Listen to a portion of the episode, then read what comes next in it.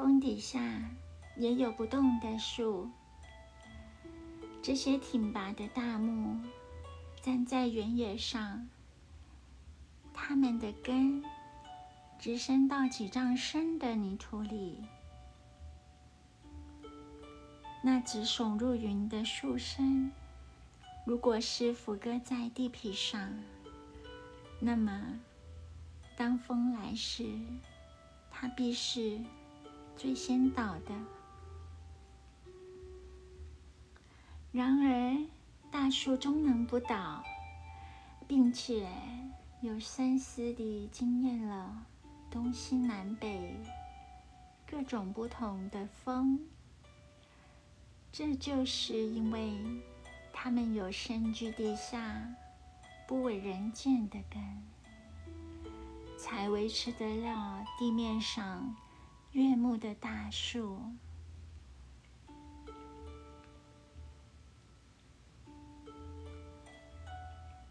吴宝生恐怕不曾恋爱过，他心底正像远处蓝色的。无云的天，也许曾经有过一两片白云飘过，但是现在找不出痕迹来了，仿佛他曾经在上课的时候，呆呆地看过一位教授的和蔼的脸，但是此刻。已经全然没有余音留下了。那也许是许多年前的事。它又像一面明镜的镜子。也许曾经有人喝气在上面，但是它马上挥发散失了。不曾立住全身在上面一秒钟，随喝随散。当然，有不少人日夜为他的风度神采颠倒梦呓着，也有不少人来接近他，依傍他。但是，和其在明镜上的结果。总是一样的。无论是一种什么方式的爱情，总是两方面的。而吴宝生仿佛是上帝从爱神手中特别赦免的唯一的人，所以他的明镜一直不曾蒙尘雾啊。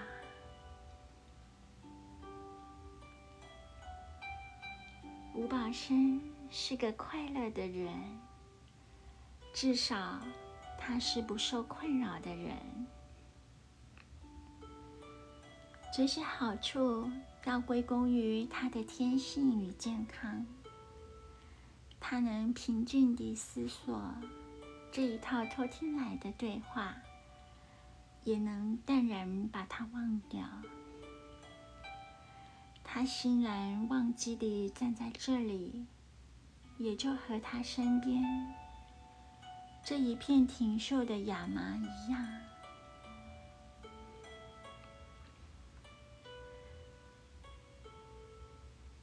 像这样的性格，很自然而然地会照进痛苦之群的眼里。当然，也有人也从他那里找寻希望。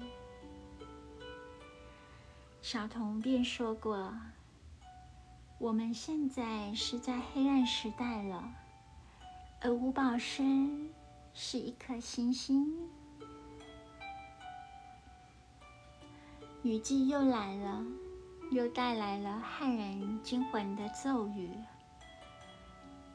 又带来了爽人眼目的疏雨。也带来了喜目三月连绵不休的大雨。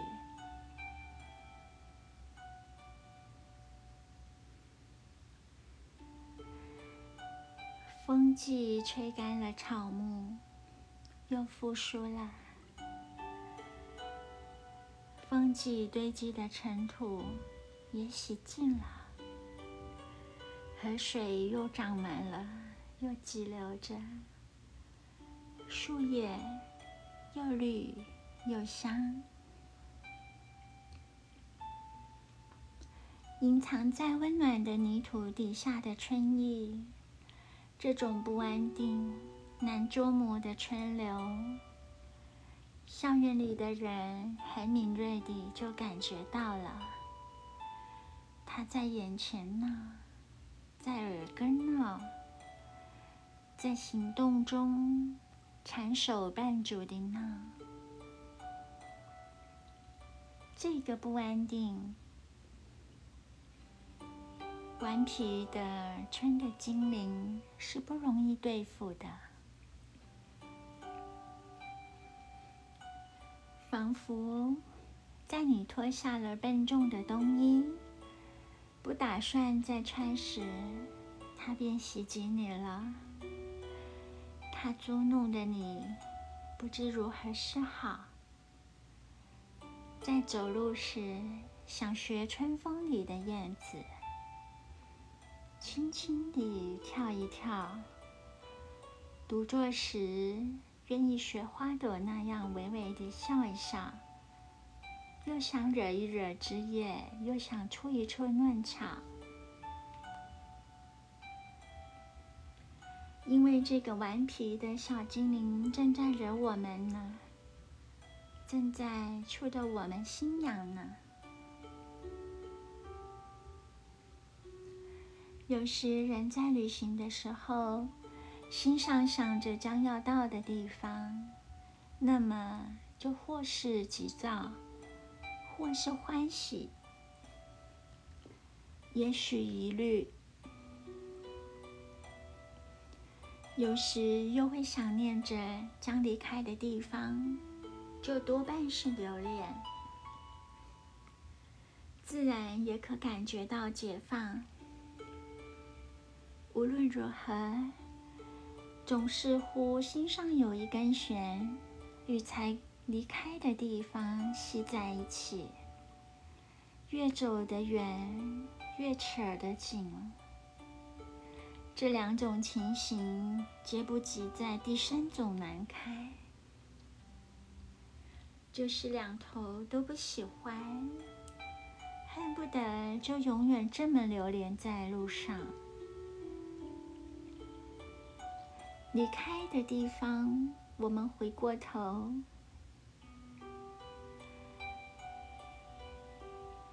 看它不见，便好当它不存在。将去的地方，向前也找不到，谁能证明它是实有？我们无可奈何地欺骗着自己。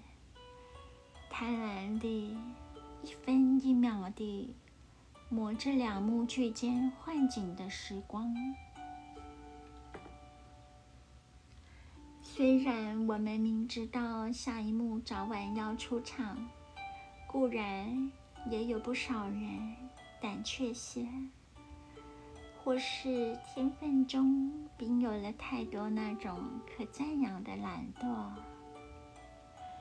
像一位法国作家所歌颂的，他们就会一直在流浪中逃避着，甚至这样逃完了一生的时光。他们如果真能侥幸成功，因为世事有时从海角天涯把他们抓回来，倒也是难以评论的。不是吗？他们固然没有成就什么，他们也没有毁坏什么，他们无功，他们也免于在某些可能之下做了大过错。